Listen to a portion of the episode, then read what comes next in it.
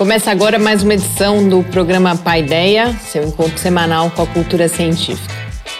Hoje, continuando a série de edições especiais com entrevistas mais longas, a gente recebe Eniceia Gonçalves Mendes, que é professora titular do Departamento de Psicologia da UFSCar e fala com a gente sobre educação especial. Fique com a gente. Começa agora o seu encontro semanal com a cultura científica. Programa Paideia. Ciência, informação, conhecimento e muito bate-papo no seu rádio. Apresentação: Adilson de Oliveira e Mariana Pezzo. Uma realização do Laboratório Aberto de Interatividade Lábio Fiscar e do Centro de Desenvolvimento de Materiais Funcionais CDMF. Apoio: Fundação de Amparo à Pesquisa do Estado de São Paulo e Conselho Nacional de Desenvolvimento Científico e Tecnológico. Programa Paideia, o seu encontro semanal com a cultura científica.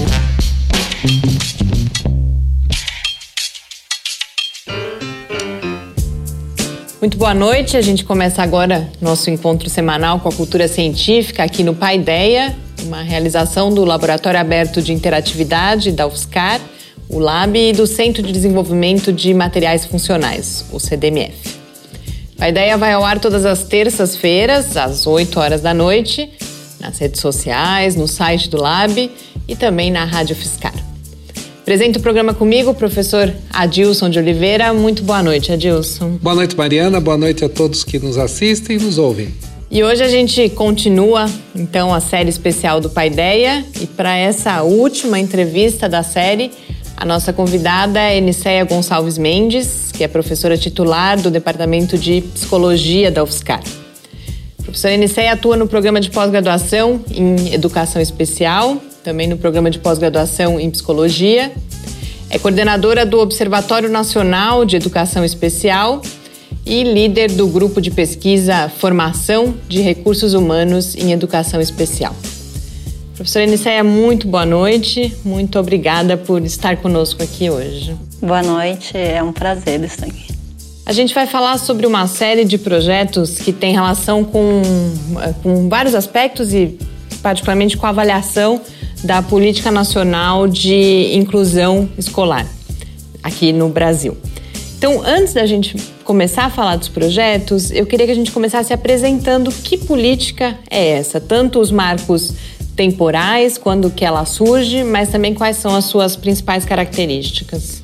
É, a política de educação especial aí na perspectiva da educação inclusiva, ela é, ela, na verdade, é uma influência de um movimento que é mundial, de, de escola para todos, né? que defende que todos têm o direito de, de estar na escola. E aí, considerando essa a histórico de segregação, de separação do, dos estudantes aí do público-alvo da educação especial, ela vem pregar o direito deles frequentarem as escolas para onde vão todas as crianças. Né? Então, a política, fundamentalmente, ela, ela visa garantir o acesso à escola dessas crianças, a permanência e o sucesso. E no Brasil, ela assume, em cada país, ela assume uma característica, né? E no, no, Brasil ela aparece mais marcadamente na Constituição de 88 e aí ela é reforçada na LDB de 96 mas, embora nós vamos observar vários uh, avanços legais de documentos, aí até no início dos anos 2000, nós só vamos começar a observar uma ampliação do acesso à escola, de fato, quando essas crianças param de ir para essas escolas especiais e, e começam a ir mais para a escola comum, depois dos anos 2001 para cá, né? E 2004 nós vamos ver o boom das matrículas, nas, é, quando as crianças começam realmente a, a, chegar na escola, né, com a política é, basicamente do governo Lula mais, e porque a gente vai ver um aumento do financiamento para isso. E aí a gente vê é, que, as, o número de matrículas atinge é, um milhão de, de crianças e jovens aí com deficiências, transtornos globais de desenvolvimento superdotação no, nas escolas comuns, né? Então, é basicamente são esses os marcos que nós vamos observar assim, do ponto de vista legal e de, de, de conquistas, né? E a senhora menciona justamente esses movimentos que são mundiais de inclusão dessas crianças, por exemplo, nas escolas e nas classes comuns. Queria que comentasse um pouco esses movimentos e quais são a, por que, por exemplo, colocá-las na classe comum, na escola comum e também os serviços especializados que essa política preconiza? Então, o atendimento educacional especializado, sala de recursos, que ferramentas são essas e qual é a diferença da gente pensar nessas crianças numa escola especial e na escola para onde vão todas as crianças? É que historicamente é, se é, até bem pouco tempo se achava que essas crianças elas não tinham direito à educação. Né? Então elas não tinham direito de acesso à escola. E aí foram sendo criadas instituições filantrópicas e se criou a ideia que elas, é, a educação delas ou a escolarização, o atendimento era, era um favor prestado pela filantropia, né? Pela é, bondade das pessoas. E hoje você trabalha com a ideia do direito, direito à educação, né? Então, é, visa garantir esse direito delas à escola uma escola para onde vai todas as crianças, porque também a história mostrou, nos mostrou que quando você separa todas as crianças com deficiência junto, você reduz as expectativas, você dificulta o processo todo de socialização e de inserção no ambiente comum, no trabalho, na, na sociedade, né? Então elas têm que ter a mesma experiência, elas têm que viver nas mesmas condições, né? Porque isso favorece o desenvolvimento. Então, como, como a, a, a educação separada não mostrou a sua efetividade para a maioria dessas crianças, então não faz sentido você separar achando que isso é melhor para elas. Né? Então, elas têm que ir na escola e, e a, a escola ela tem que crescer e melhorar uh, respeitando diferença, as diferenças das pessoas. Né? Não adianta você excluir a, a, as diferenças achando que a escola vai, vai melhorar com isso. Isso, isso já é feito porque a escola é, ela é altamente discriminatória, seletiva. Né? Então a, a escola, principalmente a escola brasileira, ela tem que mudar e melhorar respeitando a diversidade e respeitando a diferença. Né? E esse movimento mundial existe uma questão ética, né, que você não tem o direito de discriminar essas crianças. Existe uma questão econômica que também que é muito mais caro você montar todo um ambiente especializado e que, do ponto de vista de países que não têm muito recurso não, não faz sentido essa educação toda separada. E, então existem vários, é, existe a questão filosófica, a questão política, a questão pragmática, tudo isso que, que, que ocasionou uma, uma conjugação, uma correlação de forças que vai então eh, desembocar nesse movimento de escola para todos e de, educação inclusiva, né? Então daí você vai ver a influência de Banco Mundial, de, de Unicef, de Unesco, desses órgãos é, multilaterais que vão é, é, meio que incentivar os países a adotar essa política de, de educação inclusiva. Uhum. E, e, também isso torna um grande desafio na própria formação do professor. Né? Na maioria das vezes, o professor não está muito preparado para lidar com as diferenças, né? ainda mais diferenças cognitivas, etc., que, que, que, que surgem. Né? E que ponto isso, nós, não sei se você pode nos avaliar, que ponto isso está no, no, Brasil aqui? É, a questão da. Porque você tem a, a compreensão que é, que é da deficiência, né? Assim, é, é que todo mundo gosta muito de explicar por que, que as pessoas são diferentes, né? Então você vai, ao longo da, da, da história da humanidade, você vai ver que primeiro eles eram considerados assim, como subhumanos, né? Que eles não se formaram direito. Depois eram, é, vem a, com o movimento, com o cristianismo, vem as, as teorias religiosas. Então, que eles nascem assim porque são castigados pelo demônio, nascem assim porque são anjos de Deus, né? Existe todas essas concepções sobrenaturais.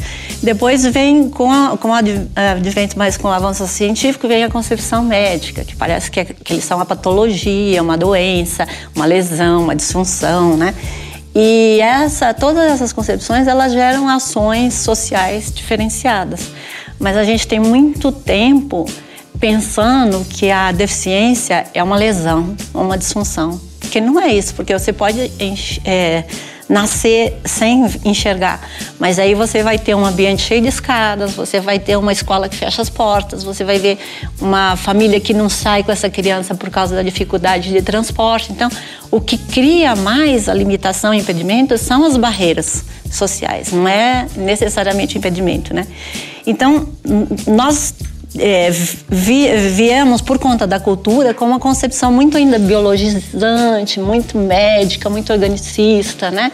De, e, e que, ela, que é uma condição que é imutável, né? Que você não pode. E então, por conta da cultura, a gente cria essa ideia desde cedo, né? Então, a formação ela teria que quebrar esses estereótipos, esses preconceitos, criar uma uma concepção mais sociológica da deficiência, de, de enxergar essas barreiras sociais, né? E isso é, tem que ser feito na formação, porque a cultura não não se permite, né? As pessoas que chegam, por exemplo, na universidade, vão se formar professoras, elas vêm com essas concepções, né?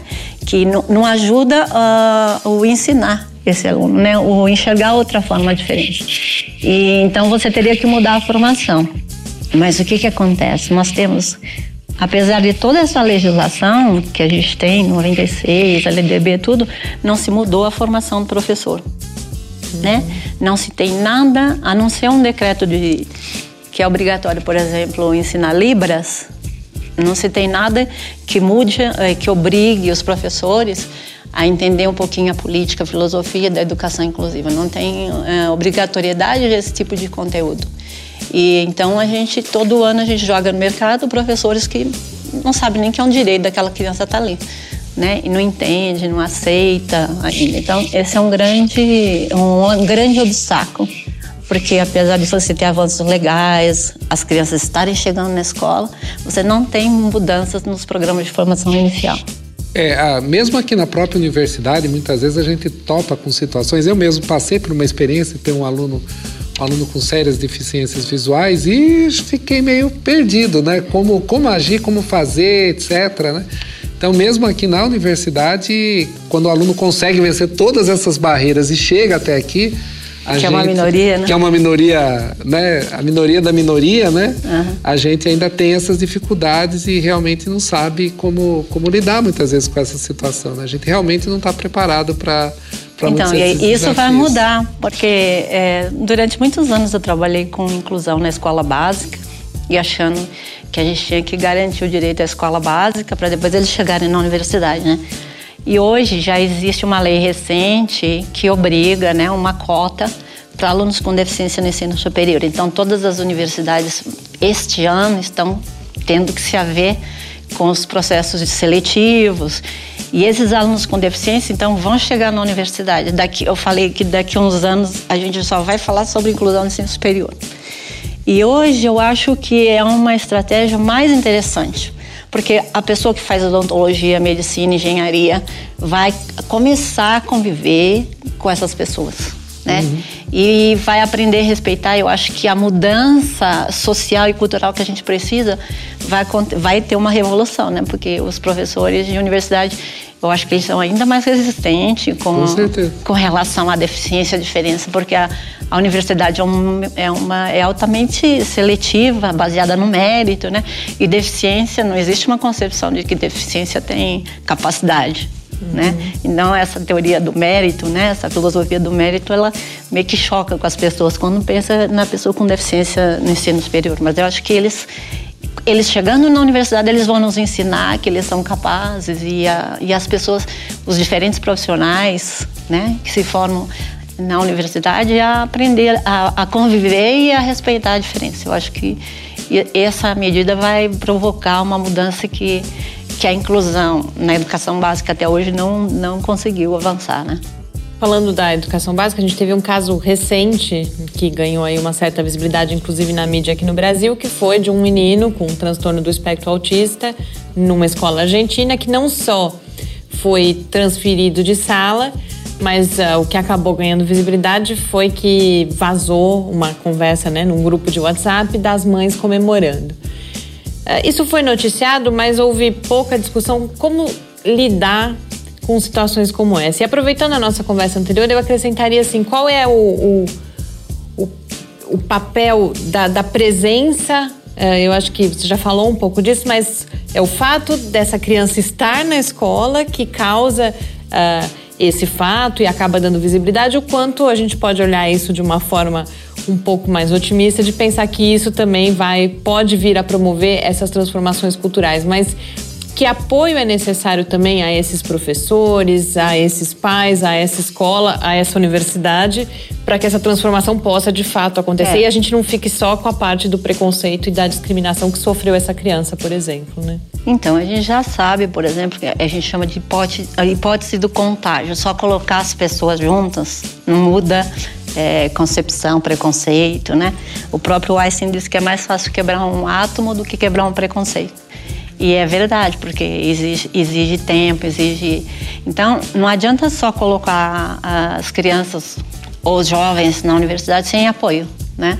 Então eles eles têm as, as, necessidades diferenciadas e eles requerem apoio. Então precisa ter o, o apoio, os serviços de apoio de que eles precisam. Não existe uma regra nem por base no rótulo, assim, ah, a criança com autismo não precisa disso, não.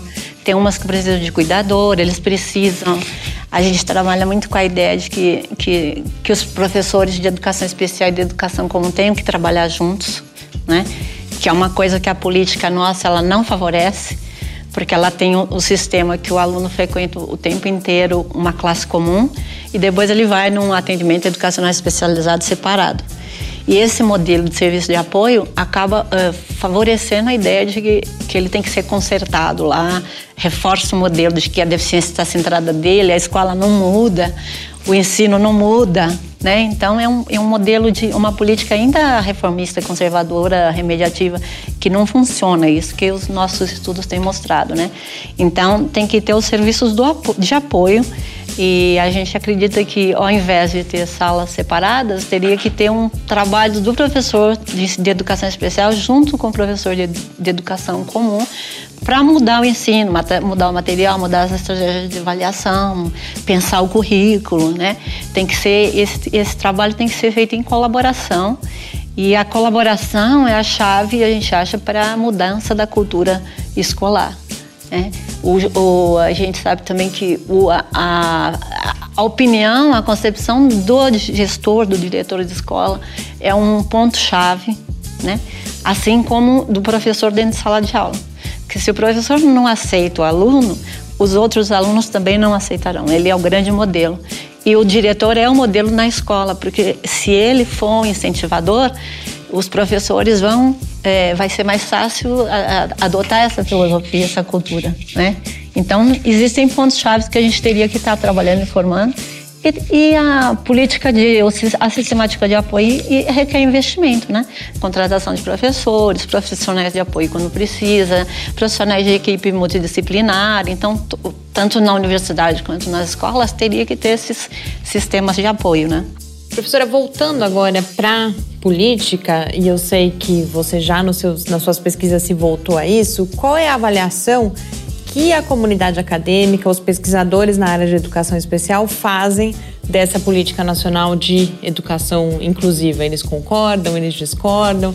Quais são aí as é, principais é, é, avaliações? No estudo que nós fizemos é, em rede nacional, nós tivemos é, pesquisadores de 18 estados, né?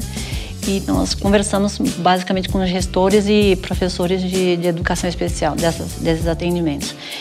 E o que nós percebemos é, em termos de, de ciência, assim, tem, há pesquisadores que são adeptos de uma visão mais radical, de coloca que todas as crianças têm que ir para a escola comum, só a escola comum, acabar com escolas especiais, acabar com qualquer tipo de serviço separado. E tem um, outros pesquisadores que acreditam que a maioria pode e deve ir na escola comum, mas que tem alguns que não vão se beneficiar do ensino, porque você tem que mudar muito currículo, né? Se, se o aluno for muito prejudicado. Então você teria que, que um ambiente separado, ele, ele seria mais benéfico para essa criança que é uma minoria da, da, educação especial, mas tem. Então, existe já uma diferença de partida, que é quem vai e quem não vai para a escola comum, né? Então tem essa visão que a gente chama de inclusão total, radical e uma inclusão mais branda, mais parcial. É, depois existem N outras diferenças. É, quem é o público-alvo da educação especial? Porque você tem muitas crianças que, que fracassam na escola, que não são crianças com deficiência, que não são crianças com transtornos globais do desenvolvimento, são crianças, vamos dizer, que, que têm dificuldades de aprendizagem ou, ou transtornos do déficit atencional, porque essa, essa população, oficialmente, ela não é definida como público-alvo da educação especial. Uhum. E é o grosso que está fracassando na escola. Então, existe uma pressão da, dentro das escolas para colocar essas crianças no bolo da, do público-alvo vamos dizer assim, né? E existe aqueles que acham que, que você tem que, que englobar, sim, essas crianças, ampliar esse público. Existem os pesquisadores que acham que não, que você tem que restringir, porque o problema da qualidade da escola, se você incluir esse público, o público-alvo vai ficar maior do que o público regular né? E que essas crianças elas não têm dificuldades ou, ou diferenças, impedimentos orgânicos, elas são muitas vezes frutos do, do próprio sistema da, da baixa qualidade de ensino das escolas brasileiras, né? E então existe toda essa essa controvérsia aí. E Existem as diferenças no sistema de apoio, como é que você, tem, um, tem uns que aprovam classes de, de recurso, mas minoria, Aí tem outros que preferem, por exemplo, priorizar um serviço de apoio dentro da classe comum, dos profissionais da educação especial indo para a classe comum e não fazendo uma sala separada. É, ou há controvérsias também sobre os tipos de recursos que você vai na escola. Tem gente que acha que tem que ter psicólogo na escola, tem gente que acha que não pode psicólogo na escola, né? É, tem uns que acham que, que o, o, profissional de apoio, o cuidador, é bom, tem outros que acham. Então, nós temos vários pontos que não há consenso. E isso prejudica um pouco você até dar indica, indicações políticas né, de como que deve ser a política de educação especial no Brasil. Então, as, as últimas pesquisas que a gente fez foi para discutir um pouquinho esse dissenso, porque embora todo mundo esteja falando de educação inclusiva, inclusão escolar, nós temos propostas políticas diferentes né, na implementação. E isso dificulta um pouco até você defender bandeiras as medidas, né? E também o que a gente percebe é que é, do ponto de vista político, geralmente os sistemas eles têm optado por uma concepção que é de barateamento, de simplificação. Então, uma, uma, proposta de inclusão total, ela é boa, põe todo mundo lá, não precisa de apoio, né? E todo mundo vai se virar, a criança está lá para se socializar. Então, é, é, a existência desses dissensos, às vezes, é, é, é, é conveniente né, para os políticos, porque eles vão, é, eles falam, ah, a política está embasada na ciência, na opinião dos pesquisadores.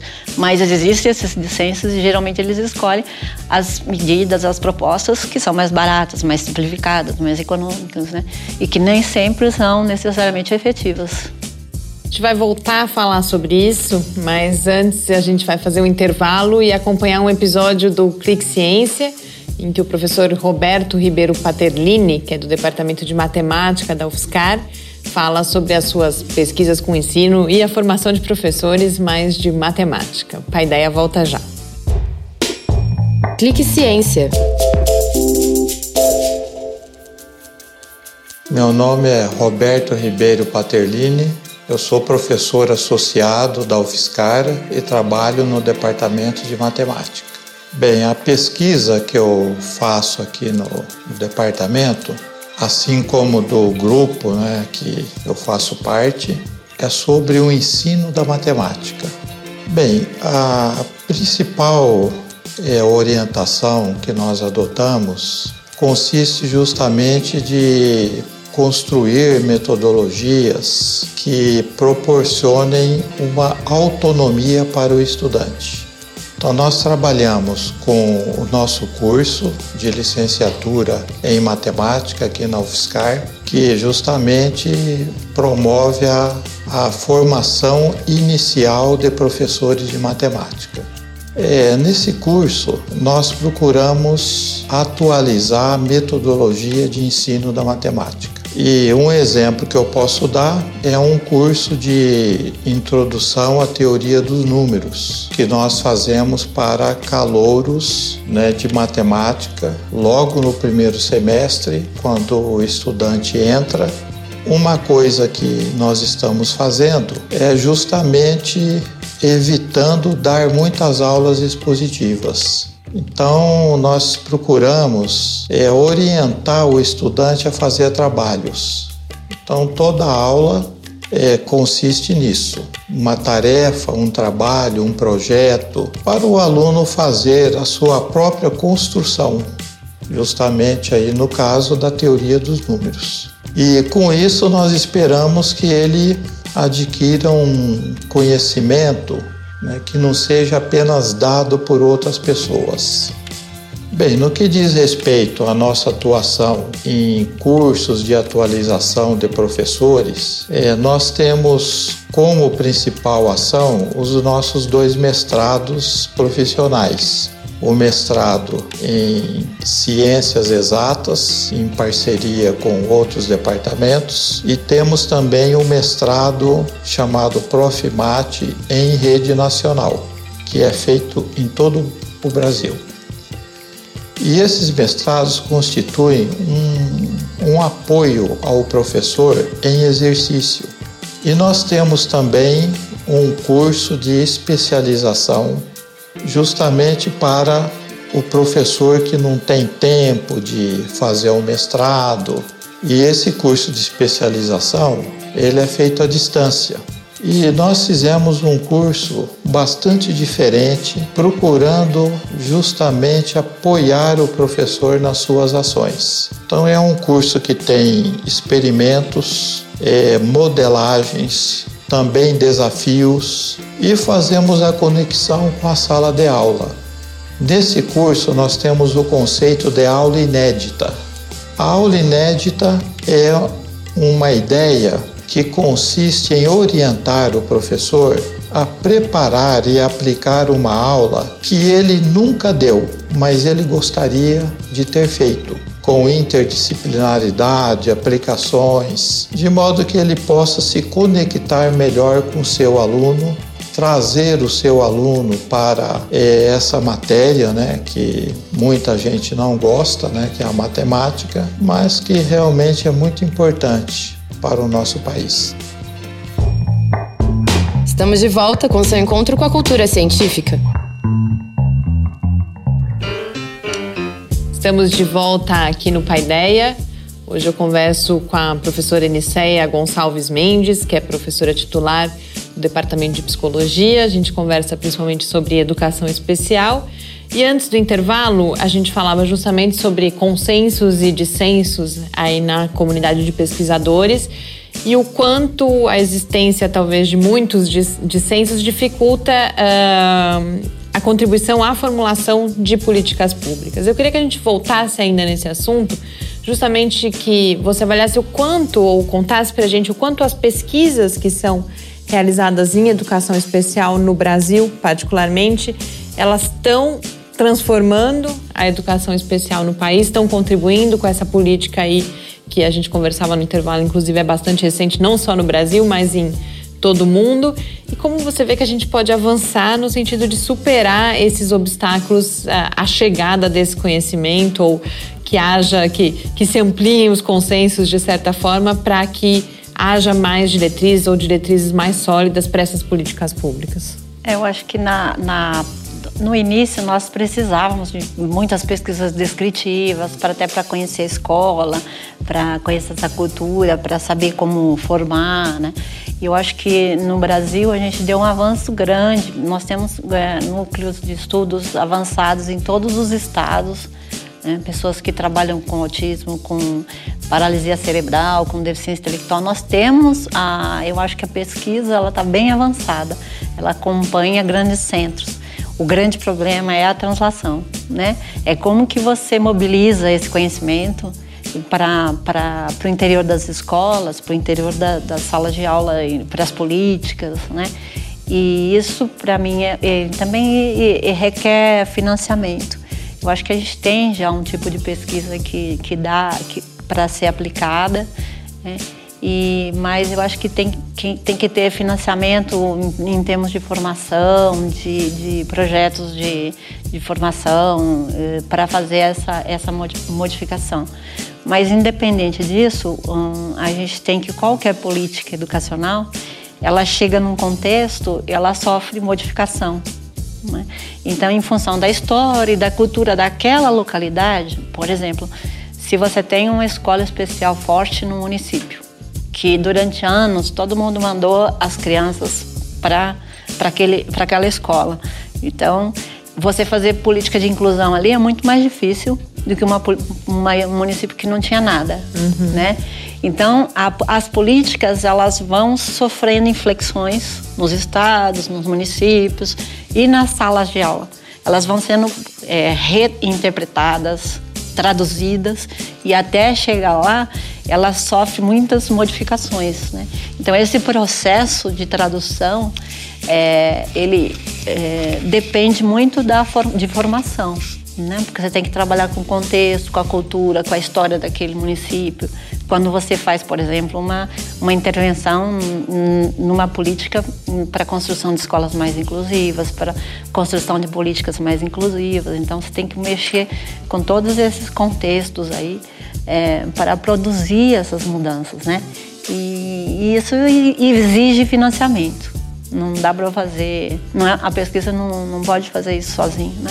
Porque você tem que ter ações políticas aí de formação e financiamento dessas ações. Aí você consegue é, aplicar esse, esse, conhecimento que vem sendo produzido no contexto é, da, das políticas e da, das escolas, né? Antes do primeiro bloco, a gente já falou de um estudo em rede, mas a gente não apresentou o lugar da onde nasce, de certa forma, que é o Observatório Nacional de Educação Especial. Então, eu queria que você apresentasse ele agora, mas eu fiquei também pensando nessa questão dos consensos e dos dissensos. Se um observatório nacional tem também esse objetivo, por exemplo, de botar os pesquisadores mais em diálogo, a própria pesquisa em diálogo e conseguir avançar no sentido dessa construção comum. Então, qual é o objetivo do observatório, como ele está configurado e se ele pretende isso também, né? Tornar os, os consensos aí mais maiores ou mais. Uh, então, é, como a gente trabalha em, em, com uma pesquisa há muito tempo na educação especial, então o que, que eu observava? Na época da classe especial, a gente produziu N estudos mostrando que a classe especial não funcionava. Aí nós produzimos estudos aqui no Brasil, em, em, em São Paulo em geral, aí foi pesquisa no Amazonas, pesquisa, nós ficamos 20 anos pesquisando e, e para mostrar que a classe especial não funcionava. E essa pesquisa não, não teve nenhum impacto na política, porque demorou muito tempo, é, até a gente produzir uma, uma, um conjunto de evidências fortes para mostrar, demorou. Né? Então, quando vem a política de, de, de sala de recursos, essa política de inclusão, é, eu me questionei: será que nós vamos esperar 20 anos para produzir estudo em, no Amazonas, no Piauí, no Maranhão? Né? Como que a gente poderia produzir um estudo é, curto prazo, curto médio prazo, é, de âmbito nacional e que que produzisse uma avaliação dessa política. Né? Então eu pensei, ah, eu vou convidar uns, alguns amigos para fazer uma pesquisa em rede nacional. Eu convidei mais gente do que eu gostaria que viesse, porque eu achei que eles não fossem aceitar. E, né, e não foi, a minha surpresa foi que não só aceitaram, como convidaram outros. E a gente começou, e a gente teve mais de 200 pesquisadores envolvidos. Nós pesquisamos é, 150 municípios brasileiros em 18 estados. Aí cada pesquisador ficou responsável por um, um município, né? Então surgiu várias dissertações e porque esse é o meio de, de produzir conhecimento né, nesse século, né? São através das grandes redes, da, da, colaboração. E aí a gente conseguiu fazer esse estudo da, da, de avaliação das políticas e isso gerou uma quantidade de dados enorme, porque nós fizemos muitos grupos focais, muitas entrevistas, transcrevemos e, e aí gera uma dificuldade de avaliar essa política em, âmbito até nacional. E nós percebemos que quando os pesquisadores eles pegavam aquele monte, eles entrevistavam os gestores deles, os professores, faziam um monte de grupo focal. E daí meio que eles pensam um pouco os dados que eles querem mostrar, né? Que muito por conta da concepção de que eles têm. E se ele é favorável àquela política, ele tende a mostrar os resultados mais favoráveis. Se ele é muito crítico, ele tende a acentuar os lados críticos, né? Então tem, aí quando a gente viu esses vieses, a gente é, sentiu a necessidade de, de aprofundar esse, essa discussão, esse debate. Então o, pro, o estudo de, de, de continuidade foi isso. Nós fizemos grupos focais, pegando esses pontos de dissenso com os próprios pesquisadores e discutimos quais são os prós e os contras, essa proposição política, essa, inclusive para aumentar a base de conhecimento até para decidir, porque as pessoas às vezes têm uma concepção e elas não veem a implicação daquilo na política, né? Então a gente produziu um debate, a gente fez estudos e como é, é uma rede nacional, você tem que lançar a mão muito das tecnologias de informação, comunicação, fazer grupos focais virtuais, é, é, tem que ter financiamento, né? Então o estudo que a gente terminou agora foi um estudo de aprofundamento desse debate de, dos dissensos e consensos, né? Para ampliar aí a base para discussão, a argumentação do pessoal. Bom, a gente está falando, você comentava antes, agora a gente falou em 200 pesquisadores e que a gente tem uma pesquisa sólida aqui no Brasil, no nível aí de vários outros países. E a UFSCar tem um papel nisso. A gente tem aí o primeiro e até hoje único programa de pós-graduação em educação especial. Uh, agora temos uh, a licenciatura em Educação Especial, mais recentemente o bacharelado em Tradução e Interpretação de Libras, né, Língua Brasileira de Sinais, Língua Portuguesa. Que lugar é esse que a UFSCar ocupa? Qual é a participação dela nessa história que agora está nesse momento? É, o, o, programa da UFSCar está fazendo justamente 40, 40 anos, anos, esse né? ano. Né? Uhum. Então são 40 anos de formação, de, de, de, pessoas de mestrado. Eu acho que depois com a criação do doutorado ele se solidificou muito, porque antes as pessoas faziam mestrado de educação especial e tinham que fazer doutorado em outras áreas, em psicologia, educação, e aí de, de repente elas migravam da área. Né? E hoje com doutorado e, e, depois foram sendo criadas várias linhas de pesquisa em programas de pós-graduação em educação, em psicologia. Então aí a gente começou a formar doutores. Depois, na, na medida que a gente começou a formar doutores, eu acho que avançou muito a, a produção de conhecimento na área de educação especial. E a UFSCar, ela tem um papel, eu vejo assim, fundamental, né? Tem muita gente que fala, é a capital da educação especial, porque tem um programa, tem a licenciatura, né? A licenciatura em educação especial, que eu fui uma das criadoras também, né, do grupo que propôs. É, nós criamos porque nós é, todo o investimento de formação de professor de educação especial hoje é feito na formação continuada. Né? Em cursos de 180 horas, 360, e a gente está vendo que não é suficiente esse modelo formação à distância, então é uma formação aligerada. E nós quisemos criar na UFSCar um, uma, um curso de resistência, de mostrar assim, é importante você ter um curso de graduação em educação especial, em que você pega um jovem de 18 anos e você cria a identidade dele de educador especial. Você não vai precisar, por exemplo, de uma pessoa que faz pedagogia e depois lá pelas tantas ela resolva fazer educação especial, né?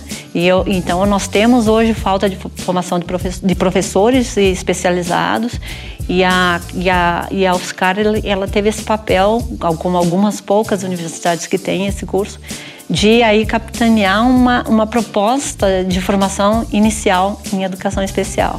Né? E isso fortaleceu bem o programa. Né? O programa ele tem é a terceira vez a avaliação consecutiva da CAPES que ele tem conceito 6. Então, nós estamos entre os 10 melhores programas de pós-graduação em educação, de mais de 150 programas no país. Então, acho que já, isso já diz muito do trabalho que é feito né, no programa, porque você está aí em nível dos programas de excelência, né, e que atesta a produção, a formação que é dada no UFSCar, e isso vem se consolidando muito nos últimos anos. Eu acho que nós temos o Congresso Brasileiro de Educação Especial, que nós vamos realizar o é, oitavo congresso esse ano. E também é uma oportunidade que vem 1.500 pessoas do Brasil inteiro e, e, e gente de todos os estados né, que vem buscar Oscar por conta dessa é, percepção de que ela é uma referência, ela é um polo de produção de conhecimento e formação na área de educação especial, né? Então, a, a própria realização do congresso é, é à medida que a gente é, entende que a gente consegue socializar e, e aí é, disseminar esse conhecimento que, que é produzido aqui, né? Porque basicamente é, é, são muitos os trabalhos produzidos aqui que são veiculados, né? E eu acho que isso dá visibilidade também. O Congresso, depois que ele começou a fazer, deu bastante visibilidade para a UFSCar e para os cursos da UFSCar e para os projetos da UFSCar. Então, eu acho que ela tem um, papel. A gente participa de agências, a gente participa, participa de formulação de políticas, prestamos assessorias para municípios, né? Na medida do possível, e, juntando formação, extensão e a pesquisa, né?